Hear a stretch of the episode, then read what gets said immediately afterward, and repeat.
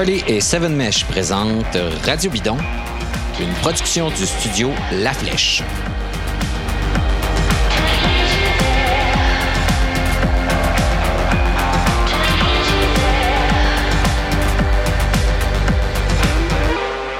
Bonjour, ici David Desjardins et bienvenue à cet épisode de Radio Bidon. Aujourd'hui, un épisode spécial, une seule grande entrevue.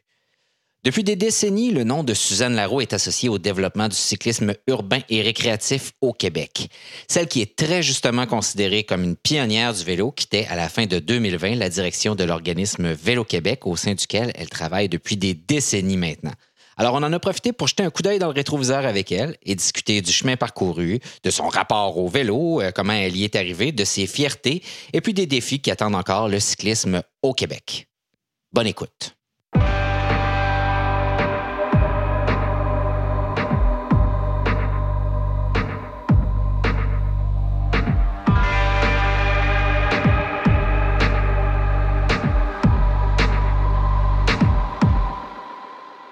Bonjour Suzanne Larreau. Bonjour David. Comment ça va? Ça va bien? Bon, ça va bien. on, fait, on fait ce qu'on peut. Hein?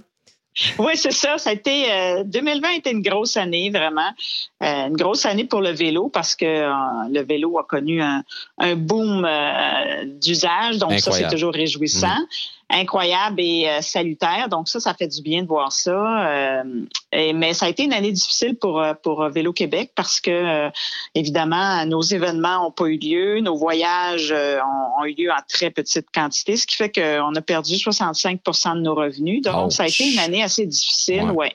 difficile. Il y a des employés qui ont dû quitter. il y en a qui ont fait le choix de quitter parce qu'ils ont vu des opportunités ailleurs. Donc ça a été une année pas facile. Puis 2021 va être une année évidemment meilleure que 2020 mais pas non plus évidente. Euh, en ce moment, on travaille à la planification des événements 2021, puis je t'avoue qu'on on se casse la tête, mais on, aimerait ça qu'ils aient lieu, qu'ils aient lieu en tenant compte évidemment de la pandémie actuelle. Mhm. Mais euh, donc, euh, je vais te dire qu'on patine pas mal. ouais, comme pas mal de monde. Eh, écoute, tu parlais d'employés qui quittent. La raison pour laquelle on te parle, ben, c'est justement parce que tu quittes Vélo Québec après 35 ans à Vélo-Québec, dont 19 ans comme PDG. Euh, Est-ce que c'est bon, ça? comme Oui, c'est ça. En fait, j'ai travaillé, j'ai travaillé à temps plein 35 ans pour Vélo-Québec, 20 euh, comme PDG finalement, comme je quitte en 2021. Mm-hmm. Mais je suis, euh, je suis active dans l'organisation depuis plus de 40 ans. Parce que j'ai commencé en 79 à m'impliquer à Vélo-Québec alors que j'étais étudiante. Et j'étais au début, ben j'étais bénévole. Je donnais un coup de pouce pour des petits jobs à droite et à gauche. Puis Vélo-Québec était une minuscule organisation à l'époque.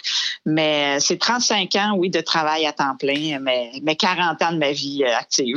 Euh, on va revenir à Vélo Québec quand tu es arrivé, mais aujourd'hui, parce que je pense qu'il y a des gens qui ne savent pas tout ce que vous faites. C'est quoi Vélo Québec exactement en ce moment? Bien, Vélo Québec, ben, c'est une entreprise sans but lucratif. Puis la mission première de Vélo Québec, c'est développer et promouvoir l'usage du vélo. Mhm. Alors, on s'occupe d'à peu près tout sauf la compétition cycliste. Donc, euh, on organise des événements que les gens connaissent bien, le Tour de l'île, le Grand Tour, le Tour la nuit. Euh, on fait, on organise des, on met en place des programmes dans les écoles comme cyclistes avertis pour euh, éduquer les jeunes cyclistes à la, à la pratique du vélo. On a une agence de voyage. On fait voyager des gens au Québec, euh, au Canada, mais en Europe, en Asie, à Cuba.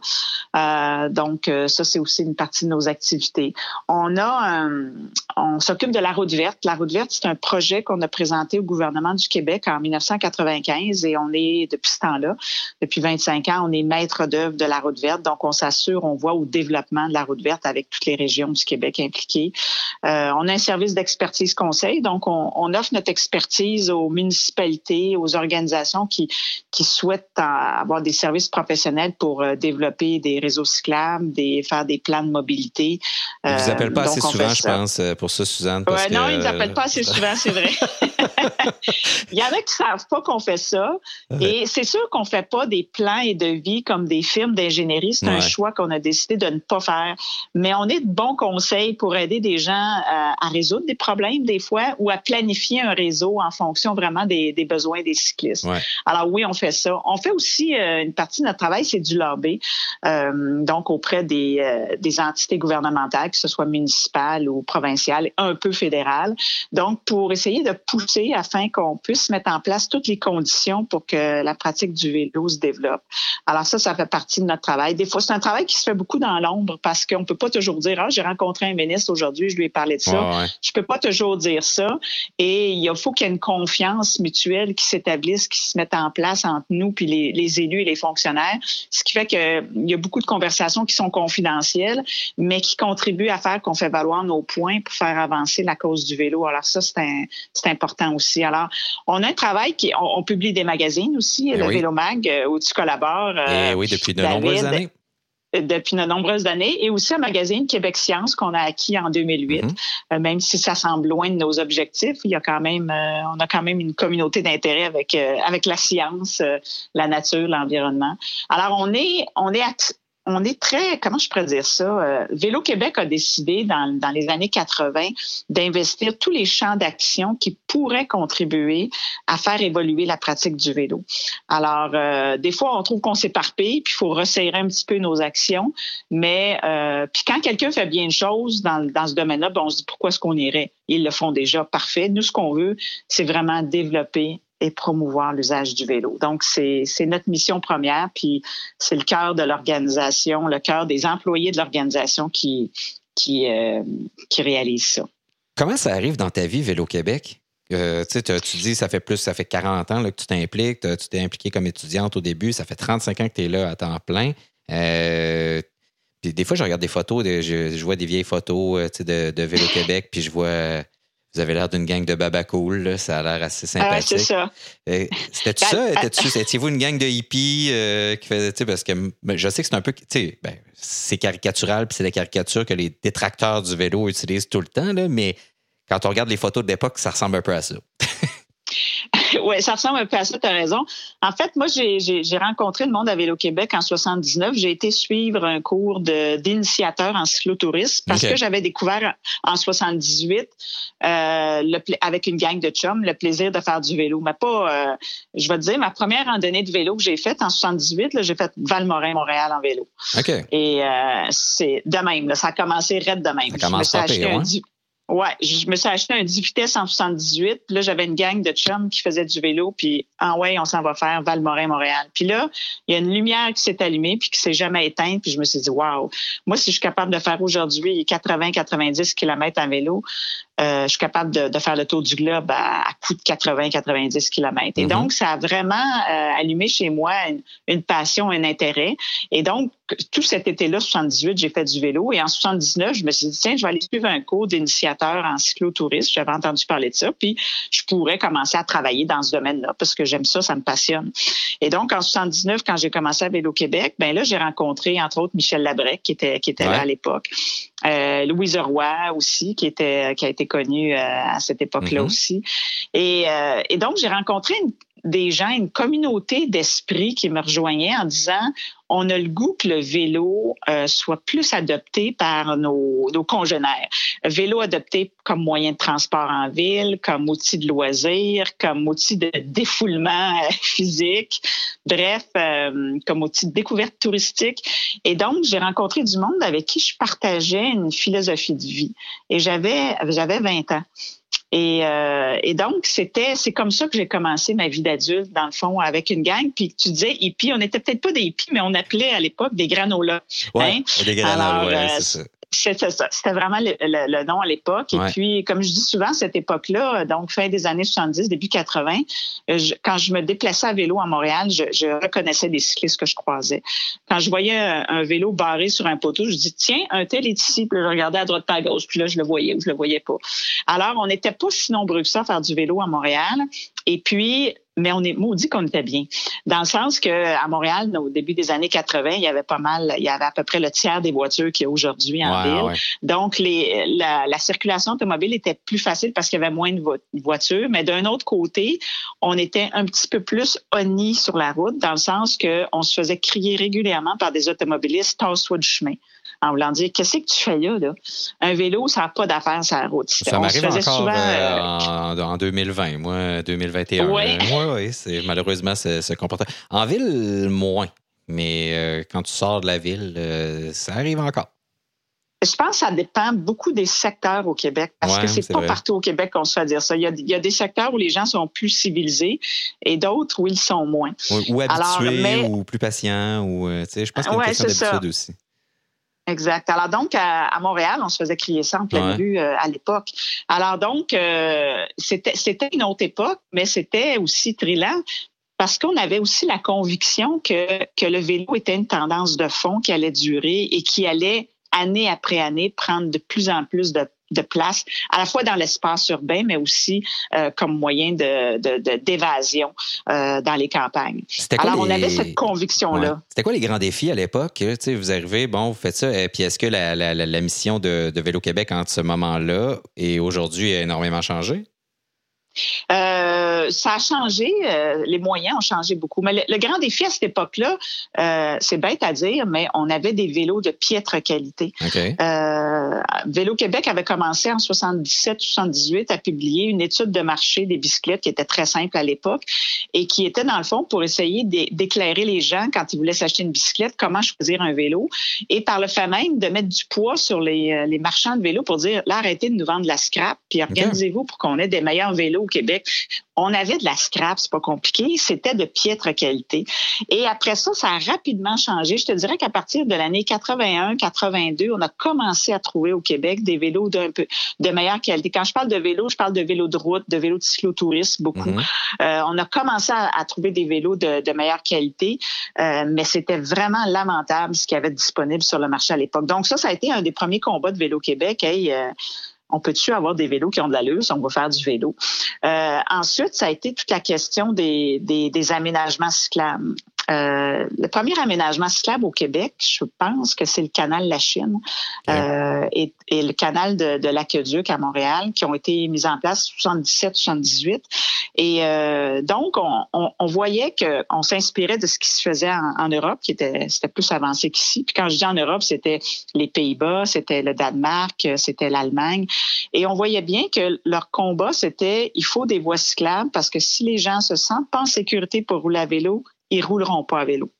Donc, c'est mathématique. Plus tu as de voies cyclables, plus tu as de kilomètres de voies cyclables, plus tu vas avoir du monde qui vont avoir le goût de faire du vélo. Alors, c'était intimement relié. Donc, l'obtention de voies cyclables était déjà un combat dans la fin des années 70. et c'est déjà parce que euh, c'est encore ça aujourd'hui. Je... Et c'est encore ça aujourd'hui, tout à fait. C'est encore le combat qu'on mène. On le mène un peu différemment parce que les enjeux sont pas les mêmes. À l'époque, c'était de justifier, on peut-tu avoir quelques voies cyclables? Puis à l'époque, ben, on envoyait le monde, ben, on va vous faire le canal de la Chine, c'est super, ou on va vous envoyer dans des parcs, ou on va vous envoyer sur des routes qui qui, sont le long des cours d'eau, mais bref, qui dérangent pas trop la réalité automobile. C'était ça aussi. Je me souviens qu'à la ville de Montréal, c'était le service des parcs qui avait la responsabilité des voies cyclables dans les années 80. Parce qu'on se disait, ben, on va y mettre dans les parcs, comme ça, ils nous embêteront pas trop. C'était étrangement, c'était c'était ça. Donc le combat, on se disait tant qu'on n'aura pas de voie cyclable, tant que les gens n'auront pas la conviction qu'ils vont revenir dans un morceau à la maison, ils n'auront pas le goût de faire du vélo. Mhm. Et donc, euh, plus on va avoir donné le goût à nos concitoyens et concitoyennes de faire du vélo, plus on va être capable de revendiquer des aménagements cyclables. C'est un peu euh, l'œuf et la poule. Là. Plus tu as du monde, euh, plus tu as du monde, plus tu t'es justifié d'obtenir des, des, aménagements cyclables. Et c'est pour ça qu'on voit des compteurs apparaître un peu partout maintenant dans, les, dans les villes de, de grande et de moyenne taille, justement pour justifier de dire écoutez, ben oui, on a investi euh, tant de milliers de millions de dollars sur cette piste cyclable-là, mais on sait qu'il passe X milliers de personnes par semaine à cet endroit-là. Exact.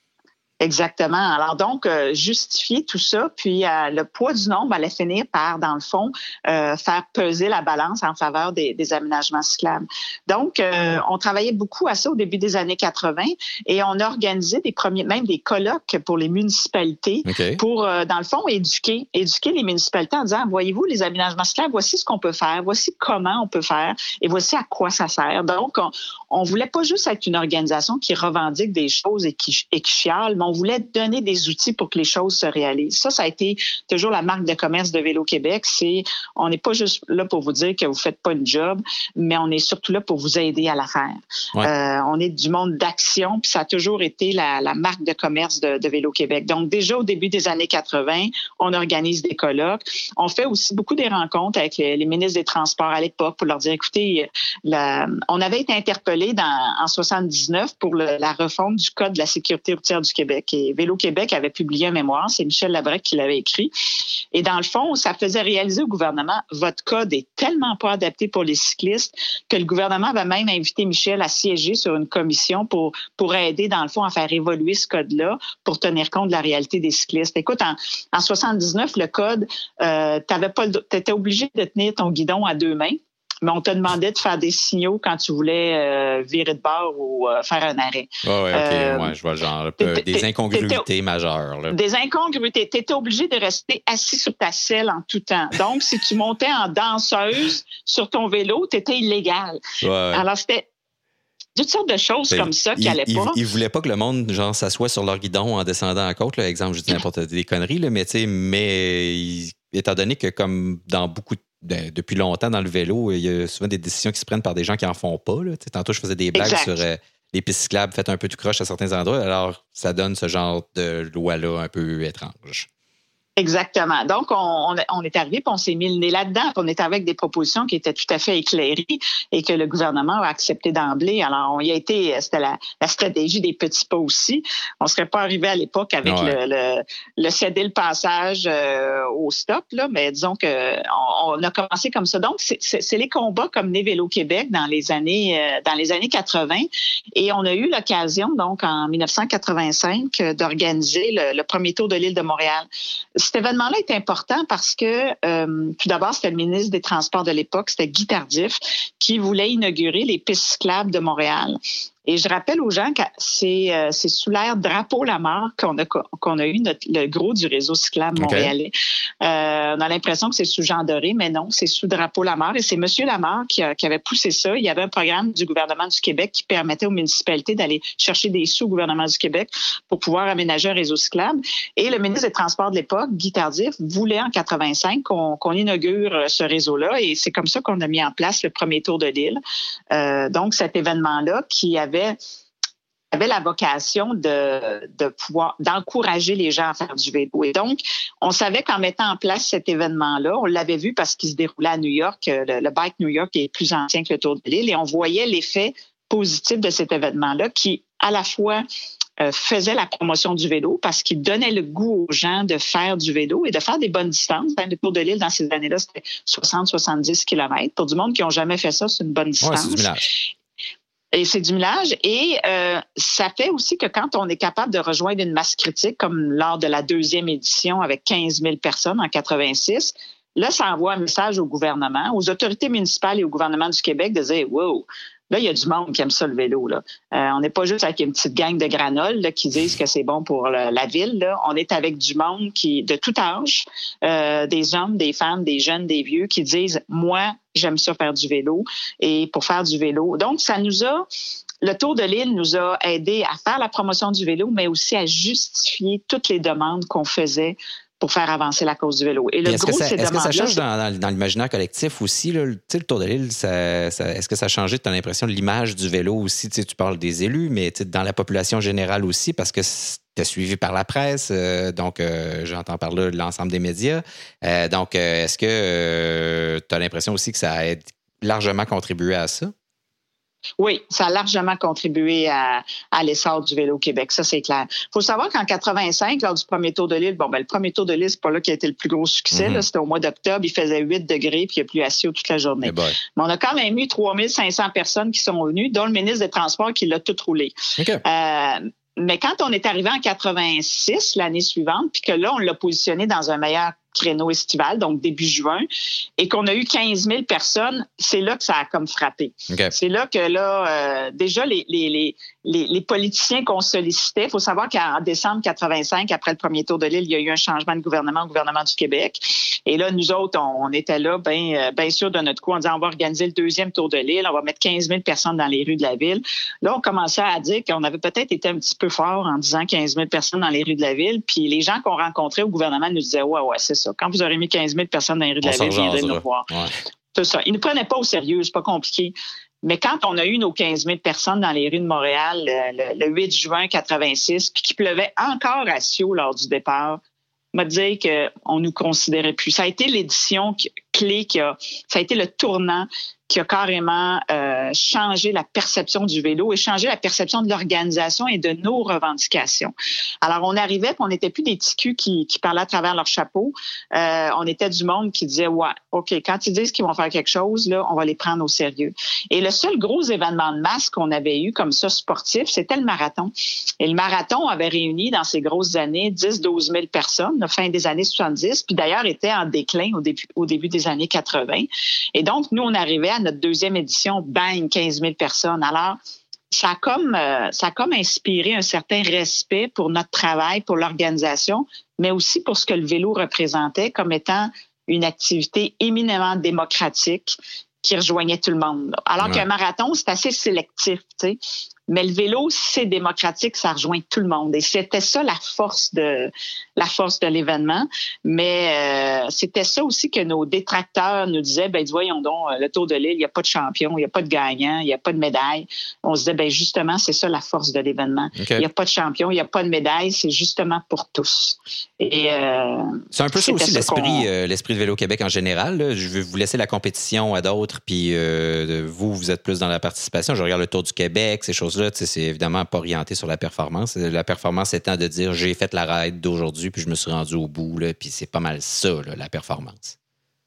Oui, c'est exactement c'est le, sport pour tous. La, Le vélo est pour tous. Et ça, ça a toujours été le, mantra de Vélo Québec. Si on voulait pas que ce soit une activité sélective. Alors, c'est vrai qu'on a des événements quand on regarde euh, un défi, quand on regarde le Grand Tour. Mm-hmm. Euh, on, pourrait, on pourrait croire que c'est plus sélectif, mais je suis étonnée de voir les gens qui participent au Grand Tour. Le Grand Tour, c'est donc sept jours de vélo à travers le Québec, des journées qui oscillent de 80, 90 km, mais qui peuvent aller jusqu'à 120, 150 pour ceux qui le désirent.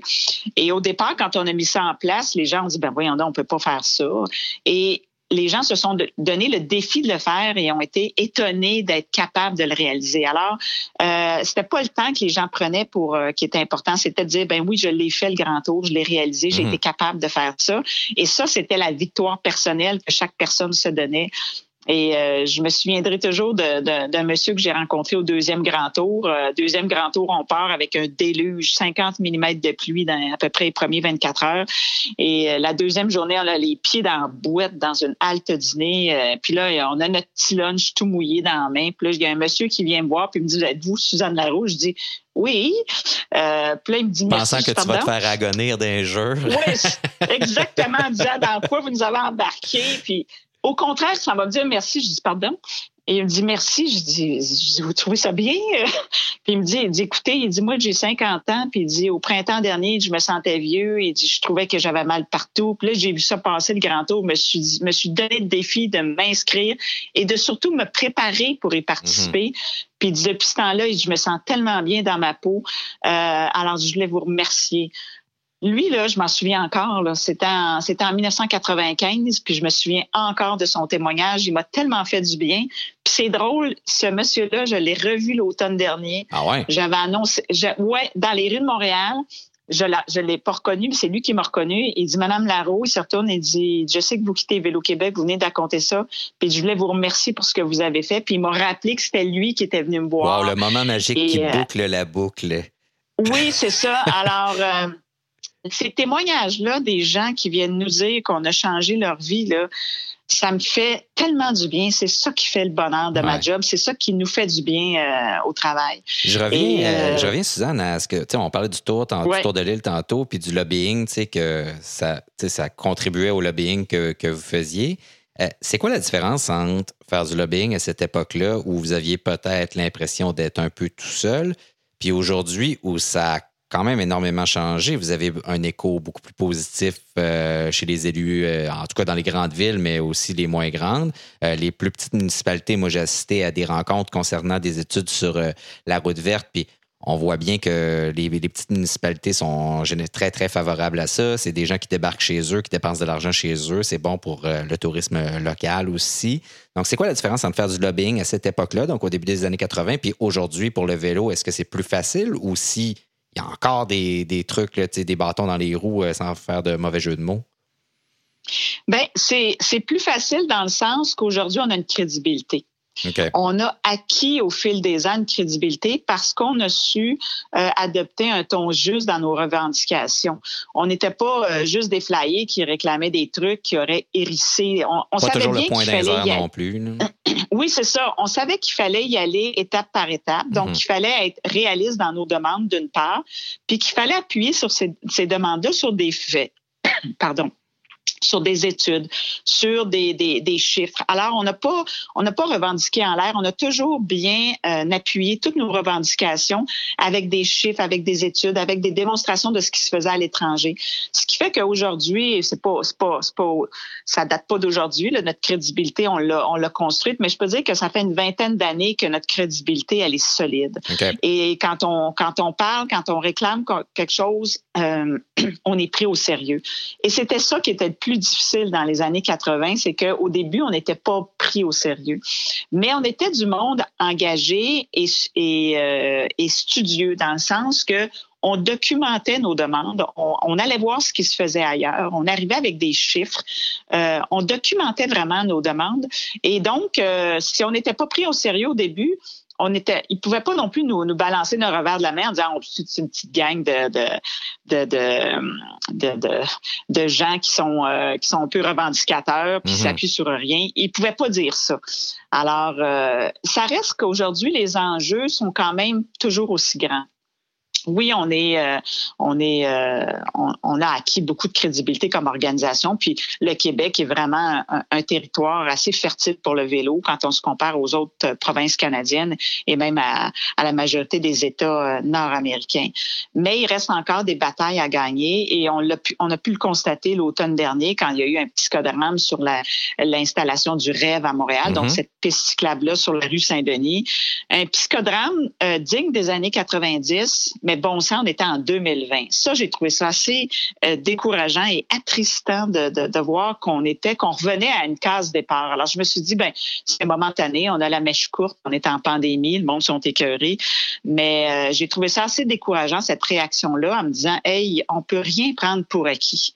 Euh, on est, encore dans une, société du tout à l'auto, là.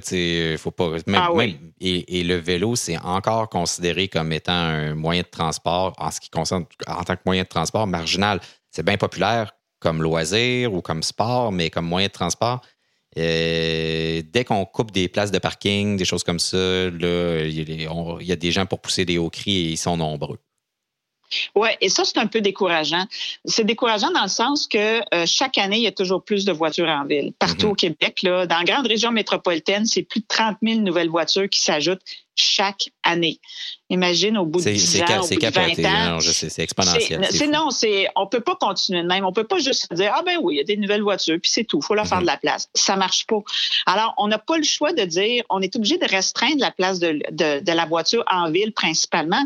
Et je suis pas en train de dire que je contre la voiture quand je dis ça là, euh, mais on peut pas se dire que je peux prendre ma voiture en tout temps et en tout lieu ça se peut pas. Ça fonctionne pas et ça fonctionne de moins en moins parce qu'il y a de plus en plus de monde qui sont dans des voitures et qui sont seuls dans des voitures. Hein. Je rappelle que dans la grande région métropolitaine de Montréal, c'est 1,2 personnes par voiture. Euh, on peut pas juste continuer comme ça. Donc, si on veut que d'autres modes de transport se mettent en place et puissent inspirer des gens, comme le vélo, par exemple, ben, il faut faire de la place au, vélo, puis il faut faire de la place au voies cyclables, puis on n'a pas le choix de retirer de la place qu'on a laissé euh, à la voiture au fil des décennies. Et c'est ça qu'on est en train de faire en ce moment. Euh, les pistes faciles à aménager, ça a été fait dans les années 80-90. Depuis les années 2000, on est en train d'aménager dans ce qui est de plus crunché. On est en train de retirer de la place utilisée par les voitures pour euh, l'attribuer au, déplacement à vélo. Et donc, ça a été un peu ça qui a été qui s'est cristallisé en, septembre quand on a dit qu'on allait quand la ville de Montréal a dit qu'elle allait enlever deux voies de circulation sur la rue Saint-Denis pour euh, implanter euh, des voies cyclables qui sont vraiment très bien faite, donc unidirectionnelle de chaque côté de la rue. Ce que les gens n'avaient pas vu avant que ça soit fait, c'est comment ça allait changer l'aspect de la rue parce que le rêve sur Saint-Denis donne une nouvelle configuration à cette rue-là. Donc, on n'a plus l'impression d'être sur le bord d'un grand boulevard où ça circule vite. On a l'impression d'être plus sur le bord d'une rue qui est à vitesse à, échelle humaine, euh, où on peut marcher, où marcher est déjà plus agréable que ce ne l'était, où rouler à vélo est définitivement plus sécuritaire et agréable mais où rouler en voiture aussi est moins, euh, moins dangereux. Alors, euh, ça a peut-être été ça le, défaut de la présentation du rêve sur Saint-Denis. Les gens n'ont pas assez vu la transformation complète de la rue, que c'était pas juste une piste cyclable, que c'était une transformation, une réallocation de l'espace qui allait être faite. De quoi t'es, parce que c'est le temps là, c'est le temps du chemin parcouru, des, bilans, de contempler euh, ces 35 années-là derrière toi, 19, 20 années comme, comme PDG. Euh, de quoi tu es la plus fière? Ben, le plus fier, c'est euh, quand je regarde les, Québécois sur leur vélo. Euh, je, me promène ailleurs au Canada, je me promène aux États-Unis. et quand je reviens au Québec, à Montréal et ailleurs au Québec, je vois jamais autant de monde qu'ici sur leur vélo. Et ça, je me dis qu'on a réussi euh, ben, le travail de Vélo Québec, mais pas juste le travail de Vélo Québec, parce que les municipalités ont mis l'épaule à la roue, puis le mhm. gouvernement du Québec aussi, mais on a réussi à réellement implanter une culture cycliste. Et ça, c'est la plus belle victoire que, que, que je peux dire qu'on a réussi à faire Vélo Québec avec tous les acteurs québécois. Euh, culture cycliste dans les déplacements urbains. Montréal en est l'épicentre, il faut le dire. Là. Euh, c'est fou le monde qui a à vélo à Montréal. Mais aussi quand on se promène, c'est capoté. Ah Puis pour ceux qui viennent pas à Montréal, ben, venez faire un tour parce que c'est C'est fou, c'est vraiment euh, des, des, intersections où il y a presque des embouteillages de cyclistes qui attendent là, aux lumières. C'est devenu la, ben, je dirais pas la norme, là, mais c'est ouais, la norme. Il y, a, il y, a, pas mal de place au centre-ville. Plateau Mont-Royal, etc. C'est que ben, Rosemont, il y a du monde en bicycle. Rosemont, exactement, c'est incroyable. Mais aussi ailleurs au Québec, euh, quand tu te promènes ailleurs au Québec, moi j'adore aller dans le Bas-Saint-Laurent en mm-hmm. vélo, puis je vois des cyclistes partout, je vois des stationnements cyclistes, je vois les bienvenus cyclistes, qui est une, accréditation qu'on a mise en place, et je vois regarder ça, puis je me dis, il y a plein de monde qui font du cyclotourisme ou qui font, qui apportent leur vélo pendant leurs vacances. Il y a du vélo partout. Alors, euh, et ça, c'est ma plus belle victoire. Notre plus belle victoire à Vélo Québec, c'est d'avoir implanter une culture vélo au Québec. Et ça, je vais dire, les provinces canadiennes nous l'envient. Et quand on reçoit nos collègues de, d'autres organisations cyclistes au Canada ou même de d'autres villes, euh, tout simplement, qui travaillent sur le vélo dans leur ville, ils viennent nous voir et nous disent, ben, comment vous avez fait ça? Euh, alors, on essaye de résumer. Écoutez, c'est un mélange de, de, lobby pour obtenir des voies cyclables, mais aussi de promotion via des événements, des activités pour que les gens euh, sentent que le vélo, c'est pour tout le monde. Et je vais dire, au printemps dernier, quand il y a eu le, confinement, au mois d'avril, il n'y avait, pas, de toit à Montréal. Je pouvais traverser l'avenue du Parc les yeux fermés, euh, ce qui arrive jamais. Et là, j'ai vu les enfants à vélo dans les rues de Montréal, alors qu'avant, on les voit moins dans les rues de Montréal les enfants. On va les voir sur les pistes cyclables, on va les voir sur les trottoirs, dans les ruelles, mais dans les rues, on les voit moins. Et là, il y avait plein d'enfants dans les rues de Montréal. Je me disais, waouh, il y a plein de jeunes qui vont pouvoir dire, hey, moi, pendant la maudite pandémie en 2020, j'ai appris à faire du vélo, puis j'ai pu rouler sur des rues à Montréal où j'avais pas l'occasion de le faire parce que mes parents avaient trop peur. Et ça, ça m'a fait triper, vraiment ça m'a vraiment fait triper. Et c'est ça le plus beau succès, c'est d'avoir implanté cette culture vélo-là, qui est une culture de, déplacement vélo pour des fins de transport, mais aussi de loisirs, de sport, euh, donc de dépassement sportif, d'entraînement et de, tourisme aussi. Et ça, c'est euh, ça, ça va rester là. Ça, partira pas. Là. Quand je, je, sais que tu es très respectueuse de la signalisation quand tu es comme cycliste, et quand tu es à un arrêt puis qu'il y a quelqu'un qui passe sans même regarder à travers le trafic, un autre cycliste, euh, je sais que c'est, n'est pas la majorité, puis que la plupart des gens, même s'ils ne respectent pas scrupuleusement euh, euh, le, code de la route, un peu comme les automobilistes, ils n'ont pas nécessairement des, comportements dangereux, mais c'est cette minorité-là qui ont des comportements dangereux dont on se souvient, puis qui nuisent aussi beaucoup à, à l'avancement de, la cause cycliste parce que dans l'esprit des gens, c'est eux qu'on retient, c'est eux qu'on voit. Euh, qu'est-ce qui c'est quoi ton premier réflexe dans ta tête quand t'en vois un parce que ça arrive là, euh, puis tu te dis tu vierge moi je travaille puis lui il vient tout scraper là, euh, ou si ça, tu réussis à, dominer tes émotions? Ouais, ben dans, ma tête, évidemment, qu'est-ce que tu veux, des morons, il y en a partout. Hein. C'est, eh. bête à dire, là, mais il y en a partout. Il y en a à vélo, il y en a à pied, puis il y en a en auto. Euh, c'est sûr que le moron à vélo m'énerve peut-être plus, euh, dans le sens que je me dis, avec tout ce qu'on a fait, puis avec toute mhm. l'information qu'on donne, tout ça, mais qu'est-ce que tu veux? Il y a 4 millions de cyclistes au Québec, euh, et même plus. Alors, je peux pas, on peut pas être responsable euh, et tenu responsable du comportement de tous ces gens-là. Mais des fois, je me fais interpeller en disant, ouais, ben Madame Larouille, j'ai vu des cyclistes qui roulent tout croche. Ben oui, qu'est-ce que tu veux? Il y en a plus de 4 millions au Québec.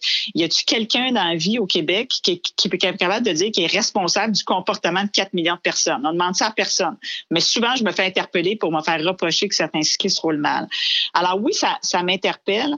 Euh, ce que j'ai, c'est le cycliste qui prend le plus de risques. C'est celui qui zigzague entre les voitures, puis qui va, qui va essayer de passer entre deux voitures sur le feu rouge alors qu'il y a plein de voitures qui circulent. Ça, ça m'énerve au bout. Euh, celui qui roule à l'envers sur une piste unidirectionnelle aussi, je dis comment, regarde, il y, a une, flèche au sol, là, euh, c'est capable de lire. Ça m'agace. Mais euh, le piéton qui traverse la piste cyclable sans regarder, ça aussi, ça m'énerve. Puis l'automobiliste qui qui tient pas compte des cyclistes et des piétons quand il fait son virage à droite ou son virage à gauche, lui aussi m'énerve. Mais lui, en plus, il est plus dangereux. Alors, mais tu sais, je dis, euh, moi aussi, je, partage ta position, mais moi, je fais pas du lobbying, puis justement, on m'interpelle pas, je, je, suis pas la, figure de proue du cyclisme au Québec, là, fait que, comme toi, tu l'es, donc c'est toi la porte-parole, en guillemets, des cyclistes, fait que eux autres, c'est comme s'ils venaient chahuter ton party un peu. Oui, c'est sûr. Puis je me dis tout le temps, ben il y a encore du travail à faire pour, euh, pour éduquer les gens, mais euh, qu'est-ce que tu veux, il y a du monde qui sont pas éducables, c'est bête à dire, là, mais euh, on n'arrivera pas à les éduquer. alors, il y a du monde, c'est peine perdue, mais il y en a d'autres qui, c'est vrai, qui sont pas au courant. Et je me souviens moi-même, quand j'ai commencé à faire du vélo, puis je me suis impliquée à Vélo Québec, et je me souviens des premières, euh, mon, mon, mon, cours d'initiateur en cyclotourisme, ça duré huit jours. C'était dans Beauce.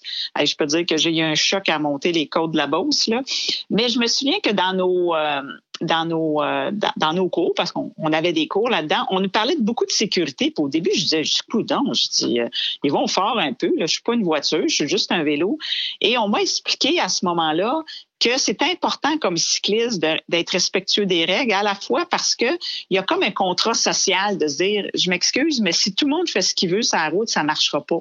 Euh, non seulement ça va être le chaos, mais il va y avoir des blessés puis il va y avoir des morts. Alors, on a besoin d'un maximum de règlements qui sont euh, qui sont utiles pour que pour que ça fonctionne bien. Alors, j'ai intégré dès ce moment-là le fait que oui, euh, le vélo, si on veut en faire la promotion, il faut que ça se fasse de façon ordonnée, puis il faut qu'il y ait des règles de sécurité qui soient suivies par les cyclistes. Ça, c'est clair.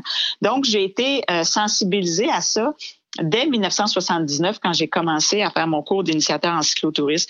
Et je réalise quand j'en parle, même avec des amis proches avec qui je fais du vélo, puis quand ils sont avec moi, ils disaient bon, c'est bien, on va arrêter au feu rouge. Je dis oui, on va arrêter au feu rouge. Euh, quand on, fait, on va rouler sur le Mont Royal, puis tout ça.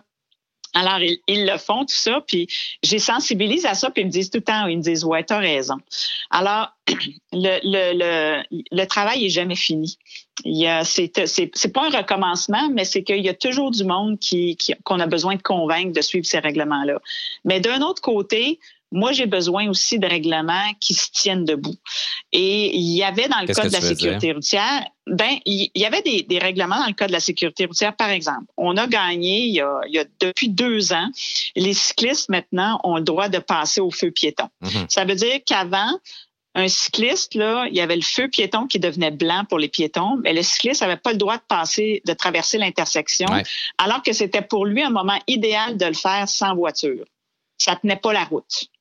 Et donc, ça, c'était une revendication qu'on a fait à Vélo-Québec auprès du gouvernement en disant, écoutez, c'est un moment choisi et sécuritaire pour que le cycliste traverse l'intersection. Puis vous êtes en train de lui dire, non, tu peux pas le faire. Mais il y a deux, trois de nos congénères à qui il faudrait expliquer que ça veut pas dire qu'on passe à Mac 12 euh, sans regarder, là, parce qu'il y a des piétons en train de traverser, mais ça, bon, ça a l'air compliqué à comprendre. Et non, c'est qu'à Québec, vous avez beaucoup d'intersections où les, euh, on peut, le, feu piéton est des deux côtés, des, des, deux côtés en même temps. Et à Montréal, c'est beaucoup moins fréquent. Mais c'est vrai, c'est pas parce qu'on peut passer au feu piéton qu'il faut pas arrêter. Il faut arrêter, il faut regarder, puis on peut traverser. Tout ça pour dire qu'il y a des règlements comme ça qui étaient pas, euh, qui tenaient pas compte de la réalité cycliste. Et il y en a encore qui sont en place. Je, je reviens sur la question du stop. Euh, le stop, là, à Montréal, là, les stops apparaissent à tous les coins de rue. C'est incroyable. Ça, ça, se multiplie année après année. Mais pourquoi on met des stops?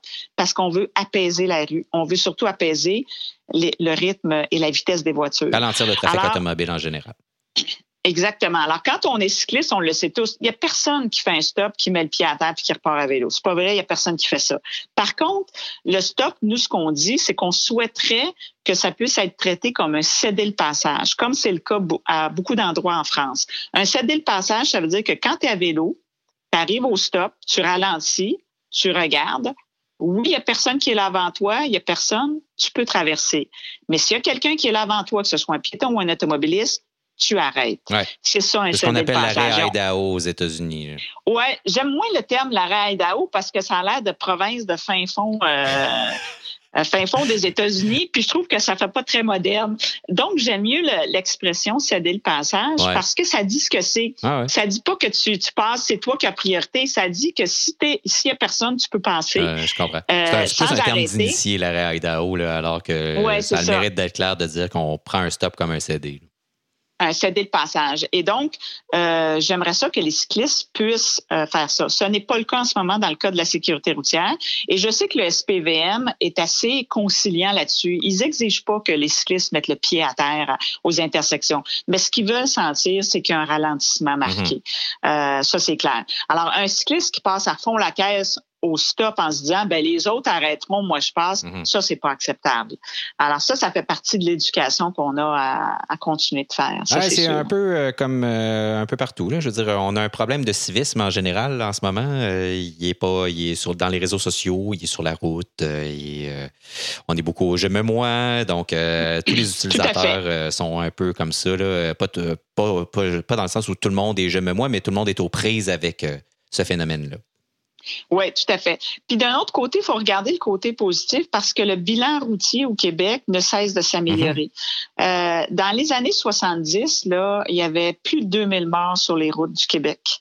Euh, L'année passée, on parle d'à peu près 350 décès. Ça, c'est toute euh, catégorie d'usagers confondus. Ah, c'est fou. Euh, alors, ça s'est beaucoup amélioré. Pourquoi? Parce que pendant les, dernières décennies, on a pris des mesures contre la vitesse excessive des voitures puis contre l'alcool au volant, parce que c'est ça qui contribuait beaucoup à, tuer sur la route, à tuer des piétons, des cyclistes, mais aussi des automobilistes, des passagers de véhicules moteurs. Et quand on regarde le bilan cycliste au Québec, je me dis, wow, euh, on a autour d'une dizaine de mortalités annuellement aux cyclistes, de, de cyclistes, et c'est même depuis à peu près 5-6 ans on peut se dire toujours un mort, c'est un mort de trop, puis je suis d'accord avec ça, mais ce que je veux dire, c'est qu'on s'est drôlement amélioré. Parce qu'au début des années 2000, on était à peu près à des moyennes de 17 décès cyclistes par euh, année au Québec. Et là, maintenant, on est autour d'une dizaine. Avec beaucoup euh, plus d'utilisateurs avec beaucoup plus d'utilisateurs, c'est ça. Mhm. C'est que ce qu'il faut considérer là-dedans, c'est que le vélo ne cesse de croître. Les gens utilisent plus leur vélo, plus souvent, font de plus longues distances. malgré tout ça, on a moins de décès sur les routes et moins de blessés graves. Mhm. Ça veut donc dire que tout le travail qui a été fait dans les dernières années, dans les dernières décennies, d'aménagement cyclable, de réduction de la vitesse des voitures, de, mesures aussi de ralentissement de la vitesse des voitures comme les dos les saillies de trottoir, ben tout ça, ça a porté fruit. On trouve toujours que l'aménagement urbain, ça va passer vite, mais ça prend des années réaménager une ville. Et on avait une ville aménagée en fonction des voitures, et là, on veut l'aménager un peu plus en fonction des, piétons puis des cyclistes, mais c'est long à faire. Et là, on commence, on voit que ça porte fruit. Alors ça, je trouve que c'est quand même une, très bonne nouvelle. On, est dans la bonne direction. Suzanne Larroux, au nom de, tous les cyclistes, toutes les cyclistes euh, du Québec, euh, ben, on te remercie parce que tu as dédié une bonne partie de ta vie à, à nous rendre la vie euh, plus agréable euh, sur la route. Et puis, euh, ben non, mais c'est vrai, ça prend du monde pour le faire. puis, ben écoute, je te remercie. Puis nous autres, on s'est côtoyés, on s'est vus de par mes fonctions à, Vélo, pas à Vélo Québec, mais à Vélo Mag. Donc, puis ça a toujours été très agréable et enrichissant de, te côtoyer. Merci pour cette dernière peut-être entrevue comme PDG de, de Vélo Québec? Oui, comme PDG, peut-être dernière entrevue, mais je, je ne disparais pas de la scène publique pour autant, dans le ah sens que euh, non, mais j'ai, j'ai, pas de nouvelles à vous annoncer sur ce que je vais faire. Ah, je, pensais que tu allais me dire que tu te lançais en politique ou euh, quelque non, chose, pas du tout. Ah. Non, mais euh, je, je, je, je, prends ma retraite de Vélo Québec, mais je ne prends pas ma retraite de la vie active et je souhaite continuer à travailler. Euh, je vais voir quelle, quelle cause je vais porter dans les, dans les prochaines années parce que j'ai encore de l'énergie euh, et j'ai encore de la passion pour faire avancer des choses. Alors, si c'est plus à Vélo Québec, ça va être ailleurs. Je sais pas où encore. Je vais prendre quelques mois pour y réfléchir. oui, mais ça, c'est clair. Mais de toute façon, je vais rester toujours très audible sur la place publique sur les questions de vélo parce que je vais continuer à, à, porter cette cause-là, plus de la même façon parce que je serai plus la, la, figure de proue de Vélo Québec, mais je serai quand même une citoyenne engagée qui va continuer à appuyer ce que fait Vélo Québec et qui va continuer à donner son opinion. Alors, je, je ne me tairai pas pour autant. Merci beaucoup, Suzanne. Merci beaucoup, David. Au revoir. Merci à Suzanne Larreau de s'être prêtée à l'exercice de l'entrevue longue.